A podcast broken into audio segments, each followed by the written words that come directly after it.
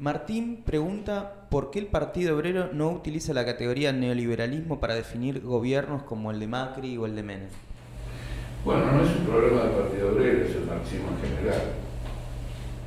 Es decir, el marxismo tiene su propia capacidad para denominar al adversario. Porque finalmente el tipo, el otro se llama neoliberal. Por algún motivo elige neoliberal.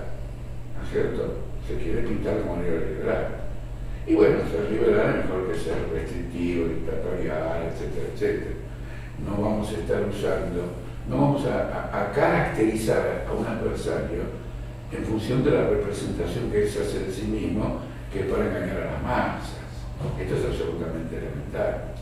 Y la prueba de que todo esto no vale nada, que es una ideología, y que es una ideología que disfraza la realidad, y cómo tenés a Trump, por ejemplo, subiendo aranceles. Eso de liberal no tiene nada, sin embargo todos ellos se consideran neoliberales. Este, ¿cómo se llama Macri? Subió la tasa de interés. El Estado, el Banco Central, el Tesoro, subieron la tasa de interés por la nube. ¿Qué tiene de liberal? Si fuera liberal, dejaría que todo fuera liberado del mercado. Lógicamente si deja liberado del mercado, ahora tendríamos un dólar a 100 pesos. Entonces el tipo dice, no, voy a intervenir. Bueno, haz lo que quieras, intervenir, pero no te llames liberal. Ahora, si la palabra neoliberal quiere decir un liberal antiliberal, bueno, ya estamos a la joda. ¿Qué, qué, representa? Lo que hay que denunciar es el carácter capitalista. ¿No es cierto? Por ejemplo, el Parlamento argentino. El Parlamento argentino no es que sea neoliberal, es que sea, por ejemplo, el, el Parlamento de ajuste, cierto? O esto, lo otro. Es el parlamento de la burguesía, donde la burguesía va y pretende imponer todos sus eh, intereses y además tiene una estructura política que garantiza que eso ocurra. Porque si en alguna circunstancia una divergencia en el seno de la burguesía lleva a la adopción de alguna legislación que los sectores más fuertes consideran negativo, el gobierno hay la veta. ¿No es cierto? Ya lo mismo con Cristina Kirchner, que vetó el 82% móvil para el salario mínimo. Lo vetó.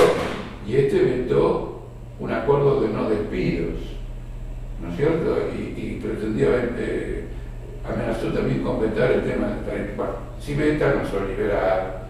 ¿Me explico? Entonces, no tenemos que caracterizar una situación política, eh, una clase social, un grupo político, por lo que él dice de sí mismo sino por el papel objetivo que juega en el antagonismo de clase de la sociedad. El gobierno de Macri es un gobierno entreguista, capitalista, explotador, al servicio de los grandes intereses económicos que utiliza el intervencionismo a favor del capital, e utiliza el no intervencionismo también a favor del capital. Por ejemplo, pone este tipo de intereses y después, un ejemplo, de, un ejemplo le garantiza a las empresas de gas y de petróleo un precio. ¿Por qué voy a llamarlo liberal? No, eso es un cuento chino. Ahora deja libre los salarios. ¿No es cierto? A la buena de Dios, porque también hay que comprender que si hay mucha desocupación, el poder en el mercado de la clase obrera, en el mercado, hago esa aclaración, disminuye. Los sindicatos se crearon para contrarrestar la presión que a través del mercado el capitalista hace sobre el obrero. Y entonces si nos unimos, formamos una unión y nos imponemos contra el, prejuicio, el perjuicio que el capital y el mercado realizan contra los trabajadores. Entonces, no es el partido obrero. En ese sentido, simplemente eh, desarrollamos consecuentemente una eh, caracterización. ¿Quiénes utilizan la, la izquierda el juicio de neoliberal.